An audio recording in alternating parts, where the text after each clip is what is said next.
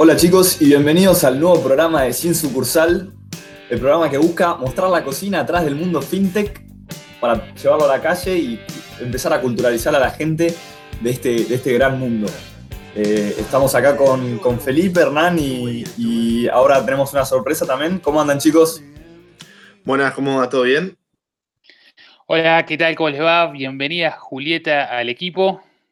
Muchas gracias, muchas gracias. Hola chicos, ¿cómo andan? Muchísimas gracias por invitarme a ser parte de este proyectazo. Estoy muy entusiasmada.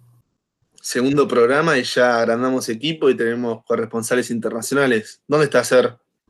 Acá estamos en México, un poco, eh, nada, trabajando sobre temas fintech eh, en tierras aztecas, eh, con mucha buena información y cosas muy buenas están pasando acá en el país del norte. Tenemos mucha expectativa para este programa ¿Cómo, viene el minuto a minuto de las reproducciones de la semana pasada, Felipe? ¿Tenemos el dato? Superamos la barrera que nos parecía gigante de las 100 reproducciones del primer capítulo. Spotify está muy fuerte, Apple Podcast también. Así que estamos muy contentos a todos los que nos escucharon y se suscribieron al, canal. Eh, bueno, y esperamos que, que, nos sigan escuchando y compartiendo, viralizando lo que es esta nueva cultura fintech que estamos promoviendo. Así que antes que nada aprovechamos para agradecerles a todos y ya pasamos al bloque de las noticias del mundo fintech. Arrancando porque Argentina, en Argentina el BCRA emitió la comunicación A6697. ¿Qué es esto? Esta comunicación establece que a partir del 30 del 6 o el 30 de junio, las transferencias a CB corta U deberán ser igual de sencillas que las de CB larga U. ¿Y qué, implica esto, Nachito? Eh, ¿Qué implica de que ahora se ve corta U? Si querés un poco eh, explicar qué se ve corta U también para los que quizás no escucharon el primer programa. Dale, dale. Si quieren, en el primer programa que hablamos de ANSES, repasamos un poco lo que es el concepto de CB corta U, que es el código virtual uniforme. Es explicado bien básico, bien a la calle como nos gusta a nosotros, es el CB larga U o el CBU, pero de una cuenta digital, simplemente.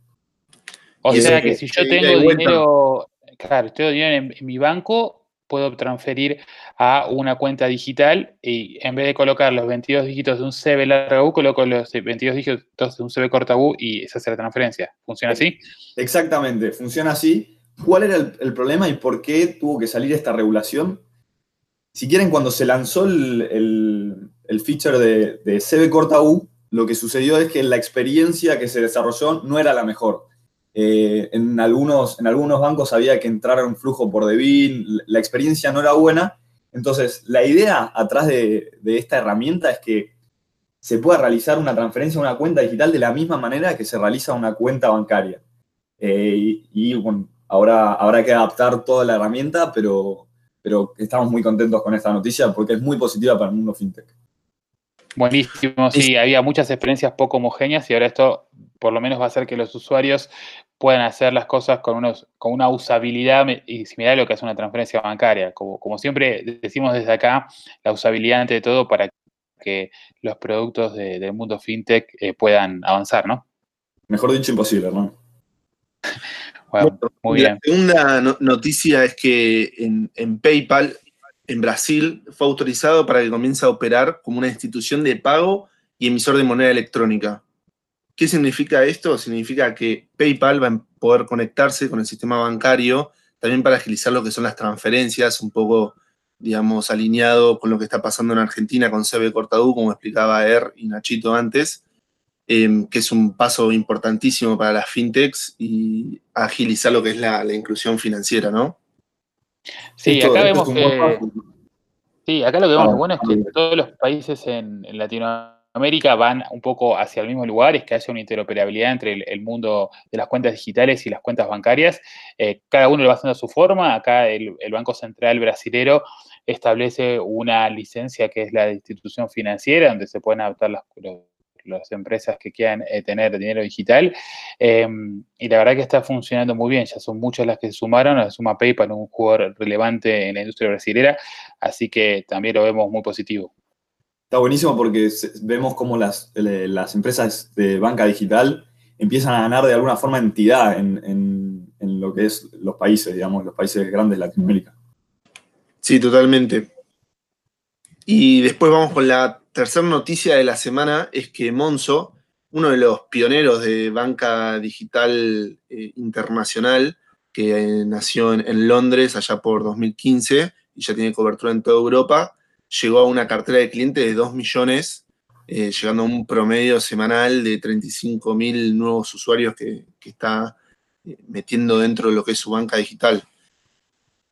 Fue uno de los referentes y de los pioneros en, la industria, eh, junto con Number 26, que es otro banco europeo, y demás. Sí, acá lo vemos junto a Revoluto, están haciendo básicamente algo que, es muy loco, ¿no? Porque también en, países donde la bancarización es altísima, aparecen estos nuevos jugadores que empiezan a acaparar un montón de público, eh, generalmente joven, pero que busca la simpleza de manejarse con una aplicación, con mucha usabilidad, como hablábamos antes, de, eh, la experiencia entre todo, ante todo. Y eso hace que eh, mucha gente, a pesar de tener una cuenta en los bancos tradicionales, esté pasando estas nuevas tendencias. Sí, totalmente. Y dar la agilidad y un servicio 100% a través del celular, sin sucursales físicas ni nada. Bueno, por último, eh, tenemos una noticia que viene de México, que es que Mercado Pago lanzó su sistema de pagos QR eh, esto se suma a RappiPay, que ya está operando en México. Eh, acá podemos tener información de primera mano, ver si nos querés contar un poquito más. Eh, sé que esto es una gran oportunidad que agrega valor al usuario para que pueda pagar en los comercios utilizando solamente el celular y escaneando un código que esté allá. Sí, la verdad que es una noticia excelente para, para México, que es un país que viene muy retrasado con lo que es la inclusión financiera, solamente el 35% de la gente tiene acceso a lo que son eh, tarjetas y a su vez hay muy poca aceptación en, los comercios, o sea, no es habitual que cualquier comercio acepte medios de pago electrónico. Así que el QR es una buena noticia para, el mundo fintech mexicano porque básicamente le genera un medio de cobro eh, y de pago eh, muy económico. así que suponemos que eso va, a andar muy bien por acá y seguramente en el corto plazo estén sumando más empresas. Bueno, entonces Nacho, eh, habiendo visto la primera parte con todas las noticias de la semana, eh, ¿qué tema vamos a tratar eh, en el podcast de hoy? El tema del podcast de hoy son las tarjetas prepagas. La gran pregunta que por ahí surge cuando hablamos de esto es, ¿qué es una tarjeta prepaga? Juli.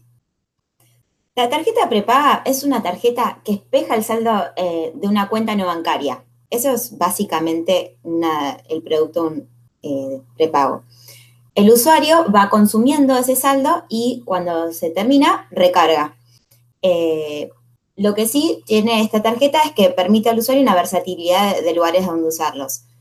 Pero sé que son un poco distintos. ¿Nos querés contar, Nacho, un poco cuáles fueron las primeras tarjetas y qué diferencias tienen?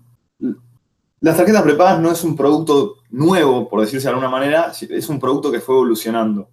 Eh, se lanzó, digamos, como un producto que se llama tarjetas cerradas, en las cuales eh, el usuario cargaba saldo y lo usaba en ciertos lugares. Eh, ejemplos de esto fueron la tarjeta de Sacoa, que, donde un usuario podía cargar esa tarjeta y usarla para distintos juegos. después surgió la, la, conocida también Monedero, que era una tarjeta que se podía utilizar para pagar el subte y después la, en Argentina, por lo menos la, más conocida de todas, me parece que es la, SUBE, que es una tarjeta que se podía ir recargando y se podía usar para, eh, para poder viajar en transporte público, que revolucionó de alguna manera la forma de viajar en transporte público. Antes creo que todos vivimos estar contando las moneditas para poder viajar y, y la verdad que mejoró mucho la experiencia, las tarjetas prepagas en el mundo del transporte público.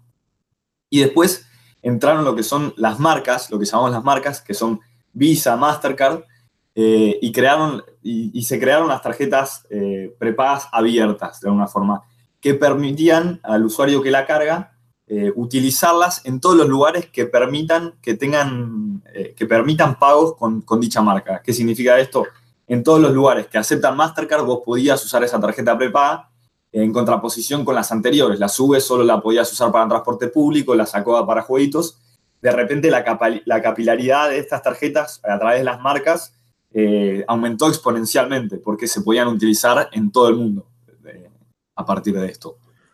Ahora, Er, un poco que vos estás súper metido en tema, ¿cómo funcionan las tarjetas prepagas por atrás? ¿Cuáles son los, los caños que conectan los comercios con el saldo que yo tengo en mi cuenta. Buenísimo. ¿Cómo, digamos, cómo es la receta para armar una tarjeta prepaga? ¿no? Em, bueno, hay, un par de ingredientes. Lo primero que se tiene que seleccionar básicamente es eh, un procesador, ¿está bien? Y la posibilidad de tener un bin sponsor. Vamos a hablar un poco de esto. ¿Qué, es un procesador? Un procesador básicamente es alguien que está conectado a lo que son eh, las redes, sobre todo las tarjetas que son abiertas, como comentaba Nacho, que puede ser la red de, Mastercard o de Visa, ¿no? Entonces, tiene la capacidad para que cuando una tarjeta es pasada en un POS en cualquier lugar del mundo, Mastercard em, recibe los datos de esa tarjeta y entiende a qué procesador mandársela para que eh, la evalúe si tiene saldo. Y eso se lo da al emisor. ¿Quién es el emisor de una tarjeta? Es aquel que tiene los saldos de la cuenta, ¿no? Entonces, eh, como decíamos, la tarjeta pasa por un comercio, eh, por un supermercado, eso identifica que es una tarjeta Mastercard, Mastercard se la pasa al, al emisor, que el emisor te responde si esa tarjeta tiene saldo o no y aprueba o no la transacción. Si aprueba, ese camino se hace de vuelta y termina siendo la tarjeta aprobada en ese POS, en ese supermercado. Entonces, como dijimos, necesitas tener eh, un emisor, necesitas elegir una marca, que puede ser Visa o Mastercard o cualquiera de las otras marcas conocidas. Eh, después necesitas lo que tener es tener una licencia de BIN sponsor, que es, eh, primero, ¿qué es un BIN? ¿no? Un B larga y N. Un BIN básicamente son los primeros seis números de una tarjeta que son únicos generalmente, ¿no? Si ustedes se fijan, por ejemplo, y toman tarjetas de cualquier banco, eh, van a ver que, por ejemplo, todas las tarjetas Black del Banco Santander empiezan con los mismos seis números, todas las tarjetas em, de Gold eh, empiezan con los, los, mismos seis números, y así las Classic, y así todos los bancos tienen generalmente un grupo de cuatro o cinco bin, bines que son eh, únicos. Entonces, eso es lo que la marca te tiene que dar, o sea, Mastercard o Visa, a ese emisor y ese bin sponsor es una licencia que uno tiene que sacar con esa marca para que le dé esa capacidad. Em, y por último, tiene que tener un esquema de eh, ingresos de fondos, o sea, una red de eh, diferentes lugares de cómo yo puedo ingresar dinero a esa cuenta digital que está por detrás de esa tarjeta prepaga. ¿Está bien? Eso se pueden hacer desde múltiples formas, o sea, desde lo que es, como contábamos antes, por ejemplo, con CB Corta U, se puede transferir dinero hacia las cuentas eh, digitales, eh, se puede hacer con las redes de carga tradicionales, como puede ser un pago fácil, un rapipago, eh, un cobro express, y también se puede hacer a través de otros medios, como tarjeta de débito, por ejemplo. pero básicamente desde el medio de pago que se quiere, se puede transferir fondos a estas cuentas, y básicamente las tarjetas prepagas operan así. Entonces, esto lo que le permite es que estas eh, eh, Mastercard o Visa tienen estas posibilidades de estos programas de darle a entidades no financieras la posibilidad de que emitan este tipo de tarjetas eh, que, como decimos, vienen funcionando muy bien. Así que es un poco lo que está en el detrás de escena de las tarjetas prepagas. igual, acá otra cosa que creo que, es importante entender es cuál es la diferencia con la tarjeta de débito. Ahí, Feli, no sé si vos tenés, eh, ¿cómo, ¿cómo las diferenciamos? Sí, es algo que se suele confundir por esta cuestión de que ambas tarjetas funcionan con un saldo que el cliente tiene por atrás. Pero la diferencia con la tarjeta de débito es que la tarjeta de débito la emite siempre una entidad financiera, como por ejemplo un banco, y está respaldada contra una cuenta bancaria que el banco emite para el usuario, ya sea una caja de ahorro, una cuenta corriente. Eh, y también se diferencian un poco en, en dónde el usuario puede llegar a pagar. Principalmente la tarjeta de débito está muy ligada al mundo físico. Acá en Argentina hace poco también se puede empezar a pagar online, pero en otros países de la región está bastante limitada ese tipo de transacciones, como por ejemplo en Brasil. En cambio, la tarjeta prepaga tiene un beneficio de que además de poder pagar en el mundo físico, como en el supermercado, en el cine, eh, lo que sea, también se puede pagar simplemente eh, de manera muy sencilla, digamos, en el mundo online, como para pagar suscripciones de Netflix, Spotify o hacer una compra en algún e-commerce eh, online. Esas son las principales diferencias que son un poco a veces difíciles de entender, pero se diferencia por, ese, lado. Eh, y algo bastante, digamos, peculiar de, las prepagas que empezó a surgir eh, hace bastante poco es que vienen de la mano de, las fintechs. Er, eh, digamos, ¿por qué las fintechs suelen ir por el camino de la prepaga y no otra tarjeta? Eh, mira, ahí eh, creo que es un poco lo que, en base a lo que vos decías, eh, esto también hablando de, qué pasa detrás de escena de tarjeta prepaga. Tarjeta prepaga va por los rieles del crédito, ¿no? entonces, eso hace que, o sea, ¿qué significa por los rieles de crédito? Que lo que hay por detrás es una transacción de crédito, por más que sea un producto prepago. Esto es medio loco, pero cuando vos pasas una transacción de tarjeta prepaga, corren las mismas reglas que eh, en el mundo de una tarjeta de crédito, ¿no? ¿Y por qué las fintech están yendo por este camino? Básicamente porque es una posibilidad que le dan a un montón de gente de poder tener su primer tarjeta, eh, su primer tarjeta, ¿no? Y eh, hoy en día, la verdad que es una ventaja enorme, o sea, quizá alguien que está bancarizado está muy acostumbrado a manejarse con, su cuenta bancaria, una tarjeta de débito que le respalde, pero la verdad que en Argentina hay más de un 50% de la población que, por ejemplo, cobra eh, su salario en, efectivo, ¿no? que no está formalizado. Y ahí hay una enorme necesidad de poder tener un control y poder manejar de forma ordenada ese dinero y tener una tarjeta eh, prepaga es una enorme ventaja porque le permite a esas personas empezar a tener lo que es parte de una inclusión financiera, empiezan a tener un orden, empiezan a saber cuánto es el, dinero que, que, disponen y les abre la posibilidad de comprar, como bien dijiste, en un montón de lugares que antes no podían, ¿no? Hoy todo el mundo eh, quiere jugar un jueguito en Facebook, quiere em, escuchar una canción en Spotify eh, o quiere ver Game of Thrones el domingo, ¿no? Y, sin una tarjeta parece mentira, pero no lo podían hacer. Así que, y acá la pregunta que también se dispara de, esto es eh, cómo conviven este mundo de las prepagas con los pagos QR, ¿no? Cómo las fintech lo están manejando. ahí, Juli, vos cómo, ustedes, vos cómo lo ves de esta parte de, de cómo convive con el mundo QR. Mira, lo veo bastante complementario. Eh, me parece que hay una sinergia muy grande entre ambos productos. El ejemplo más claro, si querés, es Asia. Bueno, en realidad vamos a llegar al, mundo ideal, pero eh, tomemos el caso de Asia, donde eh, se salteó una era, básicamente no, no, pasaron por una era que para nosotros es, muy cotidiana, que es la era de la tarjeta, de los plásticos, ni de los eh, POS eh, físicos. Directamente pasaron del, dinero físico a eh, el dinero, a los pagos con QR directamente. en Occidente esto es un poco al revés, ¿no, Nacho? Sí, de alguna forma entonces la pregunta de cómo conviven eh, depende en qué lugar estés parado del mundo, ¿no? Eh, como comentaba Juli recién, en Asia no, hubo mucho, eh, mucha, un golpe muy fuerte de, lo que son los plásticos, las tarjetas y los POS, y, en Occidente fue al revés. No, no, hubo un golpe muy fuerte de lo que fue los, pagos con QR o, ese tipo de pagos, y, fue mucho más fuerte de todo lo que, la, digamos, la ola de las tarjetas. Ahora, si, uno se para en Latinoamérica, que es donde nosotros nos centramos, que la bancarización es del 50%, eh, la, dualidad entre los dos productos, eh, si quieren, entre, entre QR y la tarjeta, es, muchísimo más grande. De, alguna forma, por ahí es la región con la mayor oportunidad para, desarrollar una solución integral, porque ambos, ambos productos tienen una penetración muy grande y, mediante su complementariedad permitieron una capilaridad eh, mucho más grande que en otras regiones, digamos, porque hay limitaciones que tiene la tarjeta, que no tiene el QR, y hay, cosas del QR que no tiene la tarjeta.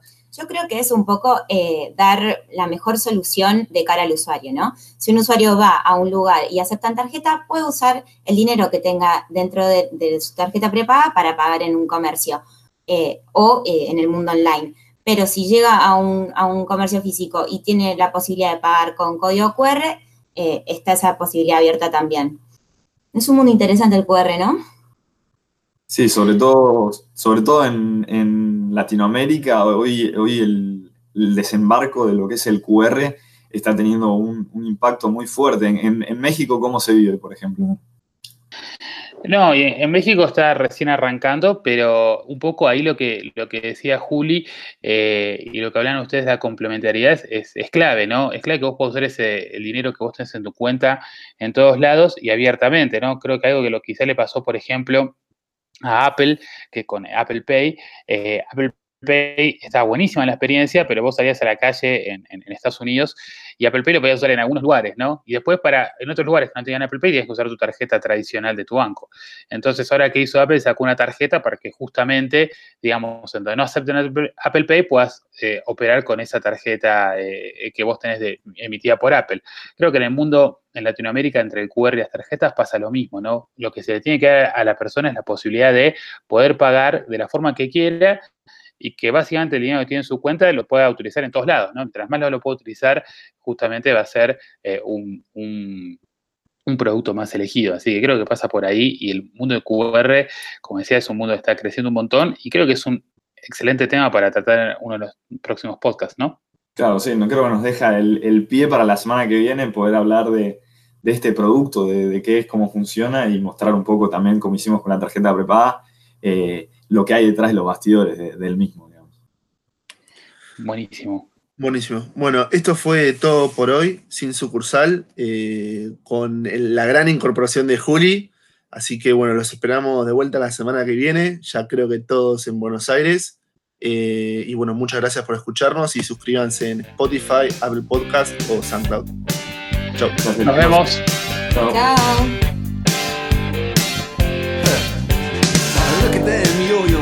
That's the way you do it. You play the guitar on the MTV, that ain't working.